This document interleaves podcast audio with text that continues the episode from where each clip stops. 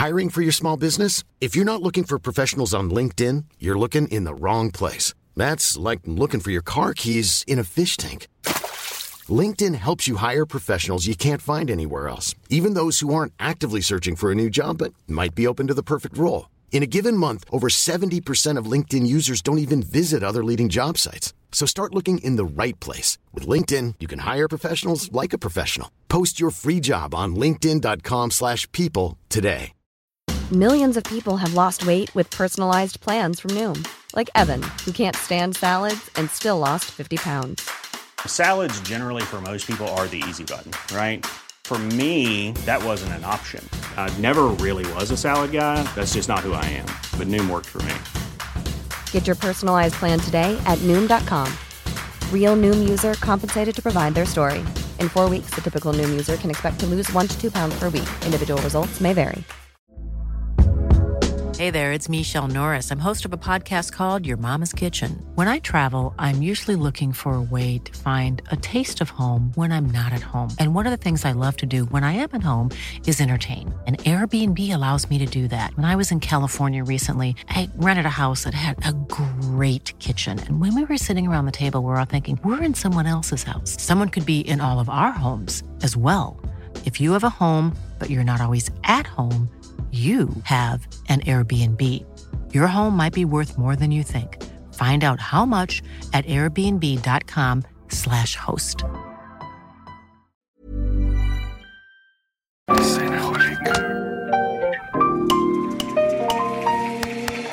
Bienvenidos a Designaholic, el podcast que amplifica la conversación sobre la cultura del diseño y las industrias creativas a través de sus protagonistas. Acompaña a Jorge Diego Etienne mientras comparte su pasión por el diseño con los temas más importantes de la actualidad y el análisis de objetos que han hecho historia o están marcando tendencia. Bienvenidos. En el episodio de hoy volvemos a hablar de Achille Castiglioni, esta vez a través de tres de sus objetos, la cuchara, la lampadina y el cenicero. En estos tres objetos se ilustra el humor e ingenio con el cual Castiglioni abordaba sus proyectos junto con sus hermanos. Acompaña a Alex y Jorge Diego a profundizar sobre la historia de Aquile y su proceso de diseño, que ha moldeado el diseño italiano como lo conocemos hoy en día. Bienvenidos a otro episodio corto de Cenaholic, estos episodios donde Alex y yo aprovechamos para tener como estos momentos, estas pequeñas charlas o estos como eh, momentos de fans, ¿no? De, de ciertas cosas. Y el día de hoy, esas ciertas cosas son tres objetos de Aquile Castiglioni. Eh, principalmente para hablar de, de Aquile y, y hablar de, de, su manera, ¿no? Sí, De los, manera. objetos son el pretexto esta vez para hablar de, de Aquile. Y estoy obviamente con el gran Alex. Anda, JD. Estamos en, estamos en nuestro estudio aquí en San Pedro. Estamos eh, de nuevo invitándolos a que vengan an- al espacio. Hay un café de Loma y Lima, nuestros amigos, nuestros vecinos. Hay una tienda de diseño que se llama Atlas, que pronto escucharán más de ella. Y tenemos un espacio con exposiciones y cosas que siempre están cambiando itinerantes. Y bueno, detrás de la puerta está nuestro estudio donde sí trabajamos. Y, y bueno, eh, nos encanta generar comunidad a través de nuestros espacios. Así que visítenos. Y bueno, como les decía, el día de hoy vamos a hablar del gran, gran Aquile Castiglioni. No es la primera vez que hablamos de Aquile en el podcast. ¿Recuerdas cuándo fue la última vez que platicamos de Aquile? Hablamos de Aquile. ya tiene rato, ¿no? Ya tiene rato. Hablamos de Aquile de su lámpara Snoopy. Ah, hablamos de Snoopy, sí, claro. No, Eh, pero ya tiene. Fue la primera temporada. Exacto, eh, la lámpara Snoopy, que hablamos de ella justo en el espacio 111 de nuestros queridos patrocinadores de IHO. Espacios. La lámpara Snoopy la vende Floss. Hoy vamos a hablar también de otra lámpara, otro clásico de diseño italiano que también es producido actualmente por Floss. Pero bueno, eh, empecemos con el personaje. Empecemos con Achille Castiglioni, eh, que nació en, en Italia. eh, en 1944 abrió su estudio con sus hermanos Livio y Pier Giacomo. Muchos de los diseños de Aquile son, son en conjunto con, Son con, con él, con los tres o con Pier Giacomo, es con el que más tiene. Creo que Livio falleció a eh, Joven. Temprana edad. Eh, y bueno, eh, Aquile por, es, por ser este, primero porque fue el que vivió más que todos. Y también fue como la cara o, del diseño italiano por mucho tiempo. Estuvo metido en la Facultad de Arquitectura del de, Politécnico de Milán. Fue maestro y mentor de grandes diseñadores eh, italianos o internacionales como Patricio Urquiola, que, que, que estudió y trabajó con él un tiempo. Su estudio en Milán es un espacio que le recomiendo a todos que vayan y visiten. Eh, se quedó intacto ¿no? Entonces ves sus archivos, ves sus prototipos, sus maquetas, ves las piezas ahí traqueteadas, ves muchas de estas piezas, pero súper usadas. Em, y, es, un lugar verdaderamente fascinante. ¿no? Y una de las cosas interesantes de, de Aquile es que la manera es la manera en la que él abordaba el diseño. No tenemos que entender que Italia en estos momentos, en los 40, después de la guerra, pues no había muchos recursos pero había mucha industria.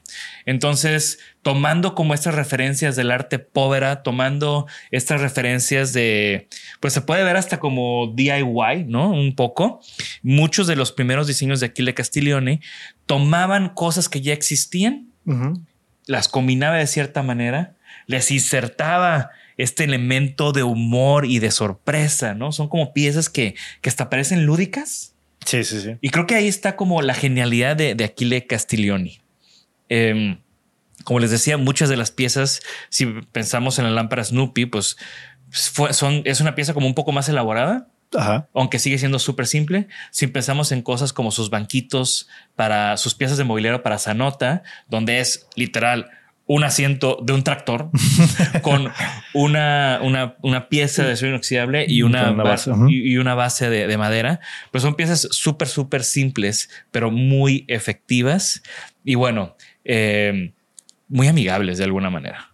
De acuerdo. Sí, creo que una de las, de las características que resalta de Aquile desde, pues, desde sus tempranos diseños, etcétera, es la observación. ¿no? Creo que, o sea, de, hay una, hay una gracia en verle posibilidades a un objeto o a un elemento aislado y trasladarlo en uno nuevo, ¿no? Todo el asiento de tractor, eh, elementos que parecieran no tener conexión entre sí.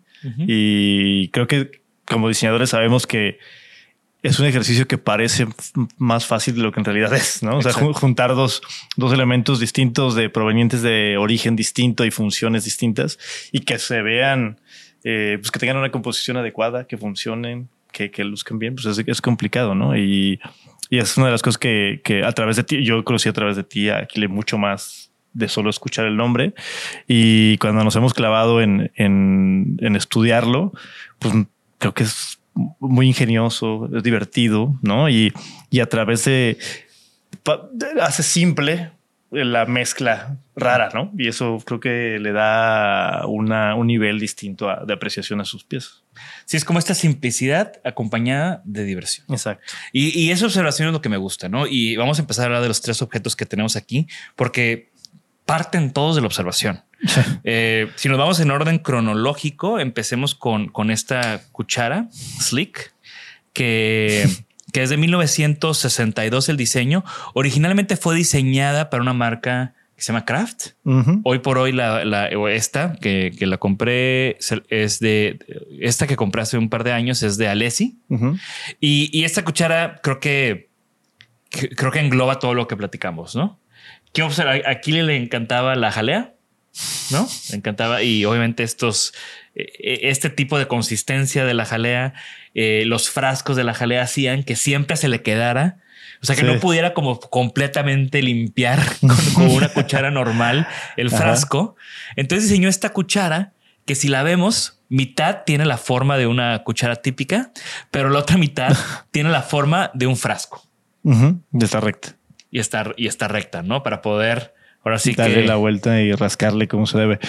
Ah, yo lo que, lo que tenía duda de esa, de esa pieza es no la, no la diseñó mejor es nuestra, o sea, la mente capitalista marquetera de, de, de, nuestra actualidad, pero no la diseñó junto para una marca o algo así. O sea, me refiero a como algo promocional. Desconozco eso, la verdad. Eh, no sé craft qué es. O sea, no, no, no, no creo que sea una marca que siga vigente.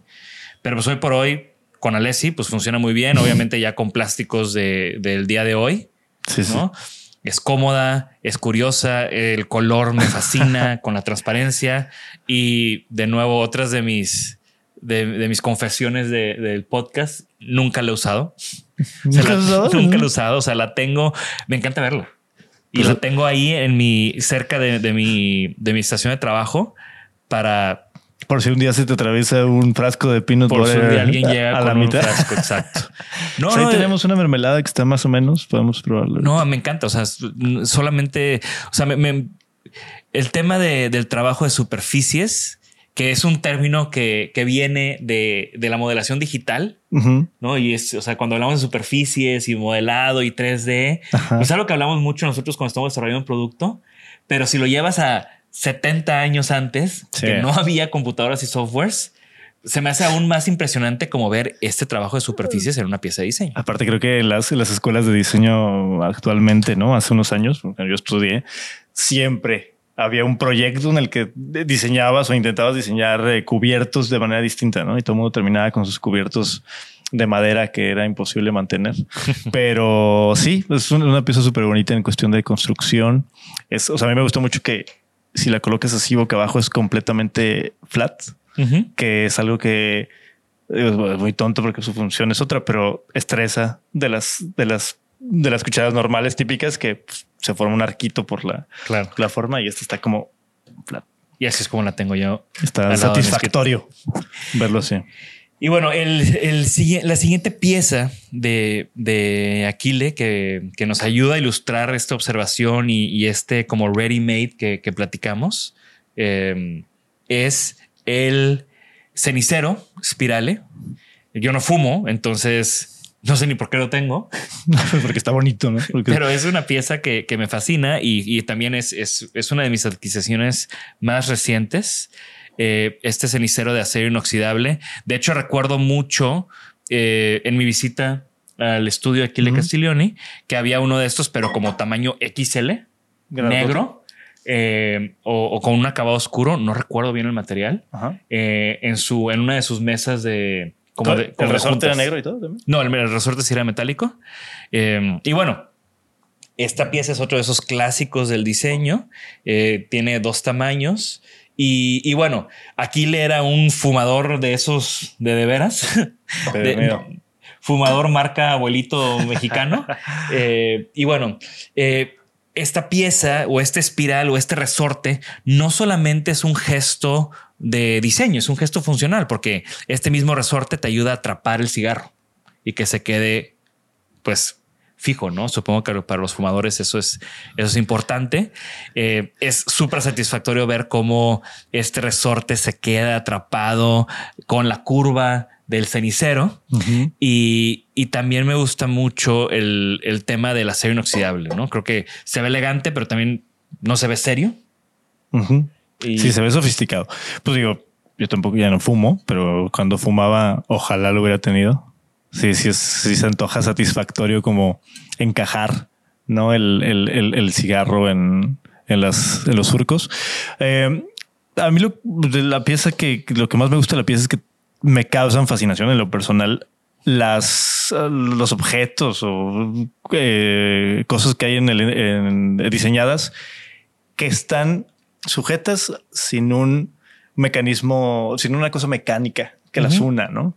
Y esto se me hace como súper bonito y es, es una cosa muy simple, pero pues el resorte está detenido por su misma naturaleza de expansión, ¿no? Entonces tiene, si, si viéramos un corte de la pieza, pues tiene como una pequeña vueltecita, una contra el molde del, del, del exterior del cenicero que permite que no se salga inmediatamente, pero pues tú lo puedes zafar para limpiarlo. Me acuerdo que cuando lo vi la primera vez, pues lo primero que pensé fue como que raro, ¿no? Como limpiarlo o lavarlo, porque pues seguramente se quedan como los residuos de la ceniza y demás.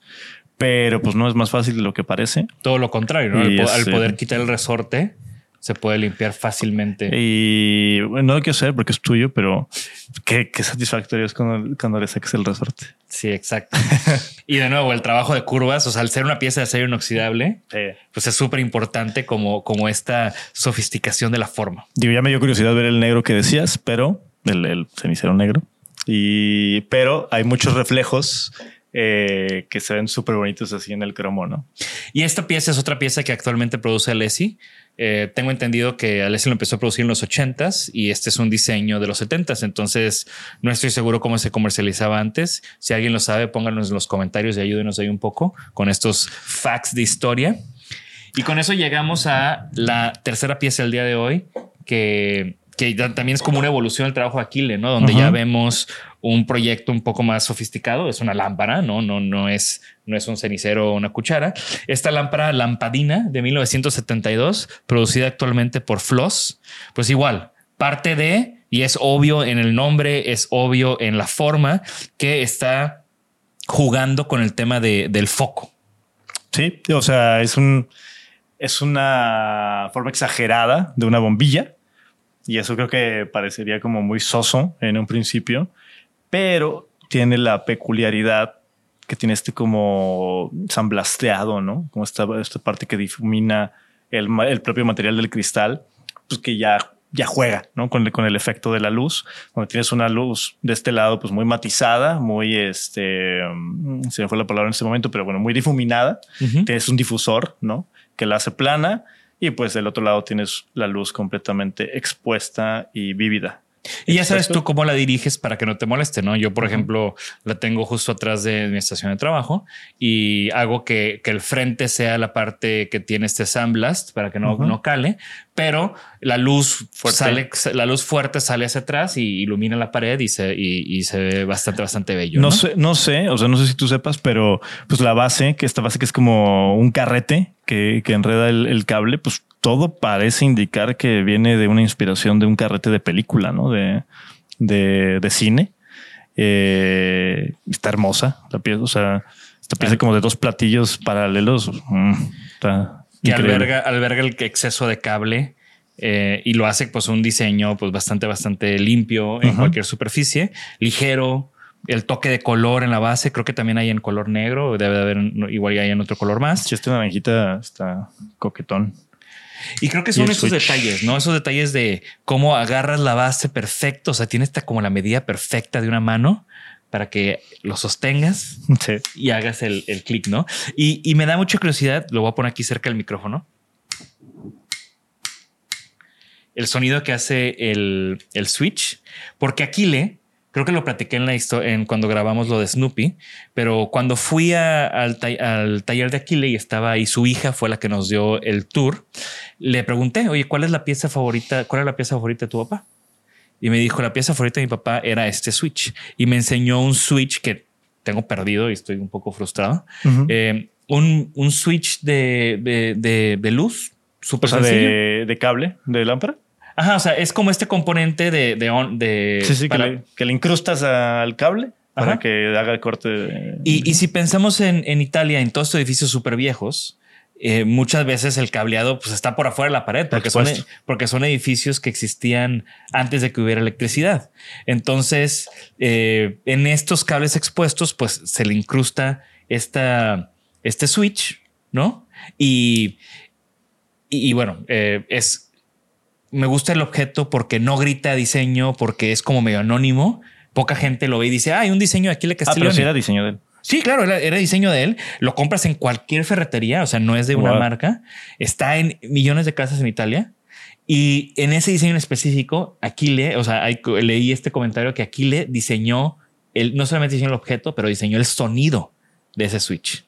Entonces, al escuchar este sonido tan placentero, me pregunto si aquí también, aquí le diseñó el sonido. Yo creo que sí, porque definitivamente no suena igual que los Switch de Home Depot ¿verdad? que compramos normalmente. Y bueno, como les decía, esta pieza es fabricada por Floss, esta gran marca italiana hasta la fecha que trabaja con los mejores diseñadores contemporáneos y tiene piezas históricas de Aquile y otros diseñadores que pueden comprar en, en IHO Espacios eh, en su showroom de Ciudad de México, uh -huh. su página web, en su showroom de aquí de, de Monterrey, 111 en Calzada del Valle. Eh, y bueno, Aquile Castiglione, ¿cómo podemos cerrar este capítulo, Alex?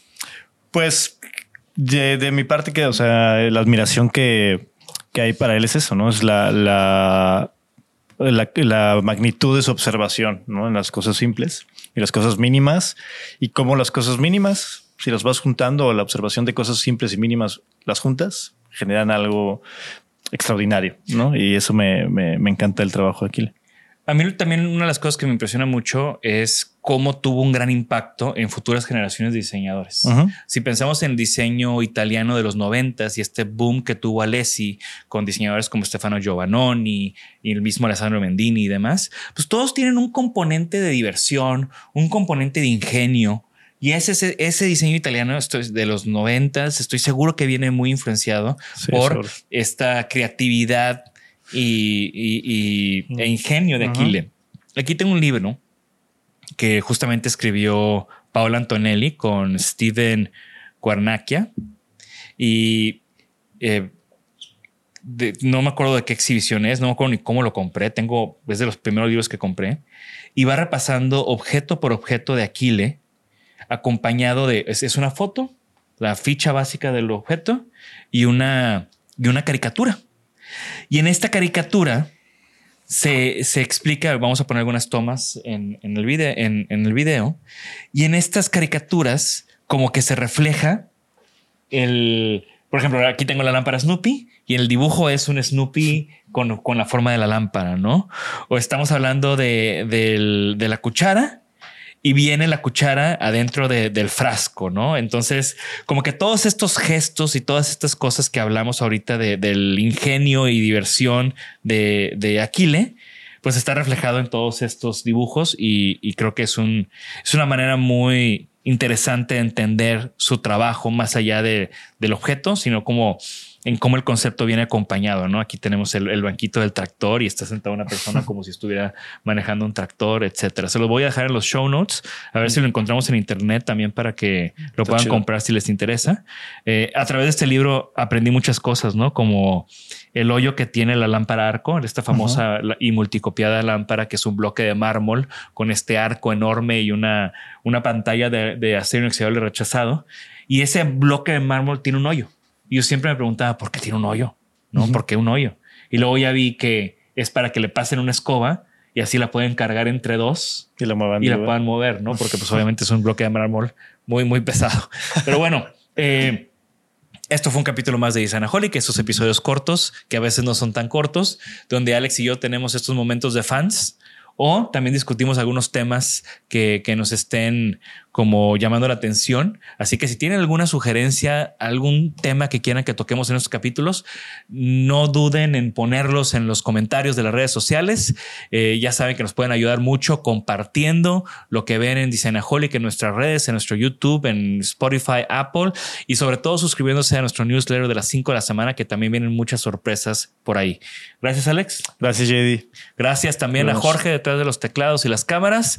Eh, estamos, esto fue Isanaholic y nos vemos en la próxima. Gracias por escucharnos. Por favor, suscríbanse al podcast y síganos en nuestras redes. Nos pueden encontrar como Isanaholic MX. Y para que la conversación continúe, deja tu comentario. Me interesa mucho conocer tu opinión. También te puedes registrar a las 5 de la semana un newsletter con lo más relevante del diseño, arte y arquitectura directo en tu mail. Mi nombre es Jorge Diego Etienne y esto fue Isanaholic.